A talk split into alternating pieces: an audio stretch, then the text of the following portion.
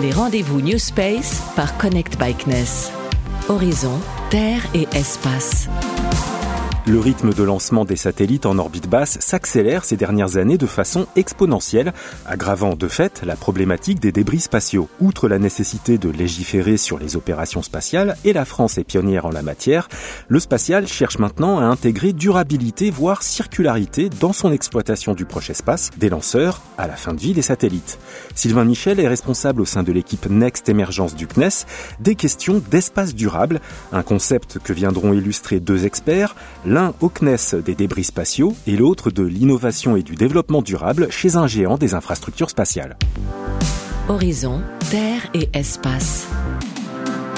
Sylvain Michel, la notion d'espace durable est certainement pour vous claire et évidente, mais à bien y regarder, sait-on de quoi on parle? Espace durable, c'est un concept encore embryonnaire, non? Effectivement, euh, on en est quand même au tout début. En fait, c'est une forme de prolongation de ce souci de durabilité pour le propager à l'espace. Nous avons ce privilège de s'occuper d'une ressource en elle-même. L'espace, avant d'être un vecteur d'activité économique, d'emploi, de données euh, X ou Y, c'est d'abord un lieu, c'est un espace géographique. Et il s'agit de le préserver, puisque étant donné les conditions de ce lieu, un objet qui rentre dans l'espace à une certaine orbite peut y rester pendant un temps excessivement long. Au sein de l'équipe Next, nous avons eu l'ambition d'élargir la notion de développement durable à l'espace. Nous avons appelé ça espace durable. On a décidé de définir, enfin d'englober dans ce terme-là l'ensemble des activités, euh, des méthodes et même des changements de paradigme qui euh, peuvent contribuer à une utilisation durable, pérenne des ressources spatiales.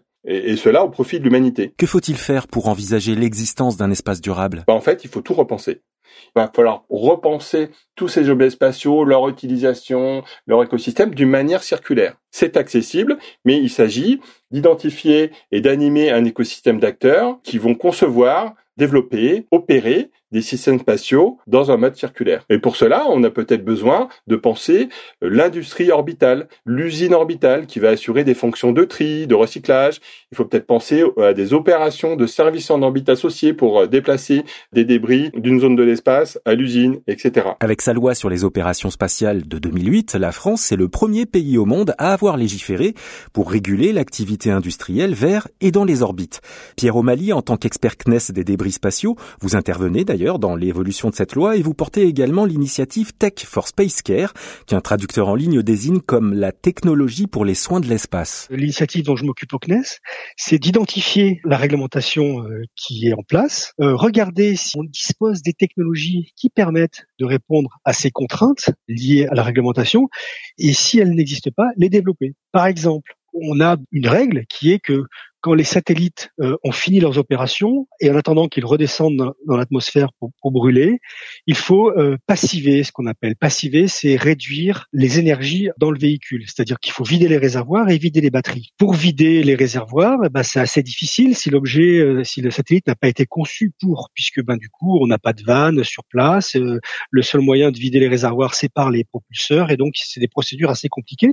On a développé au CNES avec un industriel ce qu'on a appelé un micro-perforateur, c'est-à-dire c'est un petit système qui va venir faire un trou dans le réservoir entre guillemets une fois que celui-ci euh, aura fini sa, vie et donc on, on, le dégonfle de cette façon-là et donc on réduit au minimum la pression à l'intérieur et donc il n'est plus un système énergétique et il ne peut plus exploser. Cet exemple que je vous ai pris, on essaye de le faire pour tous les domaines qui euh, présente euh, des dangers euh, pour euh, la, pérennité de l'espace et donc pour la génération de débris. Et pourrait-on commencer à parler alors de satellites, je dirais, technodégradables? Technodégradables, voire débris friendly, c'est-à-dire que le satellite ne doit pas générer de débris pendant son opération et à la fin de sa vie opérationnelle.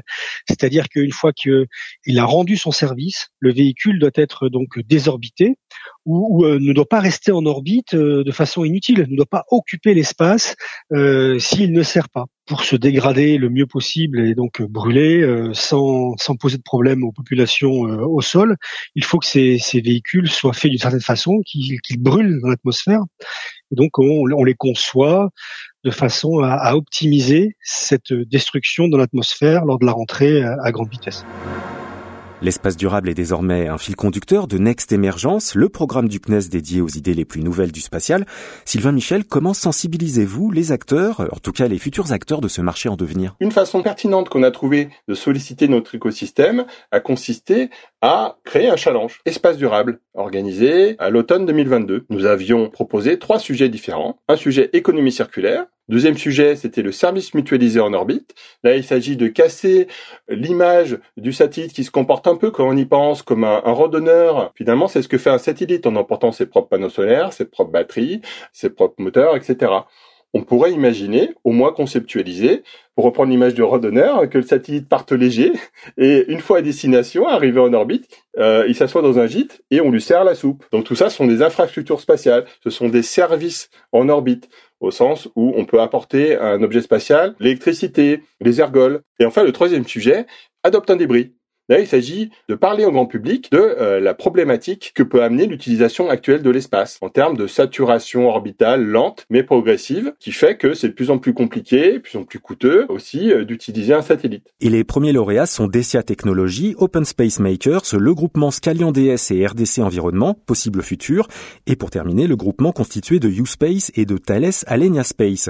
Ce géant de l'industrie satellitaire euh, s'illustre d'ailleurs depuis 2019 avec l'offre de services Space Inspire, une solution qui ferait penser au passage du vinyle au MP3. En tout cas, c'est ce que nous dit le directeur de l'innovation et du développement durable à la direction de la stratégie de Thales Alenia Space, Cédric Balti. Oui, alors c'est un peu simpliste comme analogie, mais effectivement, euh, on est passé d'un monde du spatial où les équipements étaient purement analogiques à euh, un monde digital euh, assez récemment, effectivement, par le biais de ce programme Space Inspire qui est assez riche en innovation et en, en nouveautés qui est issu des programmes de R&D. La principale analogie, c'est qu'on est euh, aujourd'hui sur un, système euh, dans lequel la bande spectrale est totalement digitalisée, samplée, hein, pour utiliser d'autres termes, pour pouvoir euh, faire de l'allocation extrêmement agile. Connaissez-vous des exemples de projets industriels qui sortent des cartons et qui intègrent la notion d'espace durable? Aujourd'hui, on réfléchit dans le cadre de programmes européens à des solutions de data center dans l'espace hein, pour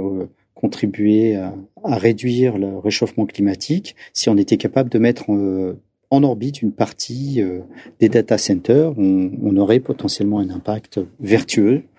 Il y a d'autres programmes euh, qui s'intéressent, par exemple, on s'appelle Space Based Solar Power à la capacité de concentrer l'énergie du soleil pour fournir de l'énergie au sol. Il y a certains pays qui en ont fait d'ailleurs un axe stratégique fort et il y a des programmes qui sont initiés pour regarder la pertinence de ce type de solution par rapport aux solutions de fourniture d'énergie terrestre. Et dans le catalogue de Thales Alenia Space, euh, y a-t-il déjà des satellites technodégradables? Par euh, design, nos satellites sont technodégradables, si c'est ce qu'on entend euh, par là. Mais au-delà de ça, on a désormais un programme d'éco-design, hein, ça s'appelle.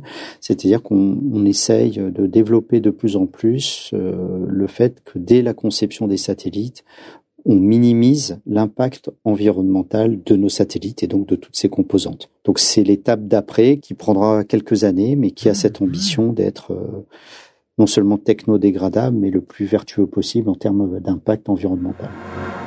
L'espace durable devient peu à peu une réalité industrielle, mais pour que l'ensemble de la filière s'engage pour cette cause, ne faudrait-il pas imaginer une sorte de label écospatial euh, Sylvain Michel, ça aurait en plus un intérêt pour le grand public. Et d'ailleurs, l'écolabel non plus n'existe pas encore. Ça tombe bien, c'est l'une des actions auxquelles mon équipe contribue. Comment on pourrait définir un écolabel spatial avec toute la rigueur euh, que ce sujet euh, va nécessiter? Comment on va mettre un tampon vert sur un satellite? Sur quels critères? Cette idée d'écolabel n'est pas radicalement nouvelle. Il y a les travaux de l'ESA sur le Space Sustainability Rating et pas seulement de l'ESA, aussi du World Economic Forum sur le même sujet, euh, qui commence à déployer une méthodologie et des outils pour arriver à ce type d'indicateurs où est-ce que cet écolabel va être mis? Et ce qui va arriver sur les smartphones des gens qui utilisent Waze, ça c'est une plus longue histoire, mais que nous allons écrire ensemble et suivre ensemble en tout cas. Et pour suivre en temps réel l'actualité débris friendly des satellites technodégradables, je vous conseille le hashtag espace durable sur les réseaux sociaux de Connect Bikeness. Merci d'avoir écouté cet épisode. Vous nous retrouvez en écoute à la demande sur connectbikeness.fr et sur les plateformes de podcast Spotify, Apple et Deezer. Les rendez-vous New Space par Connect Bikeness.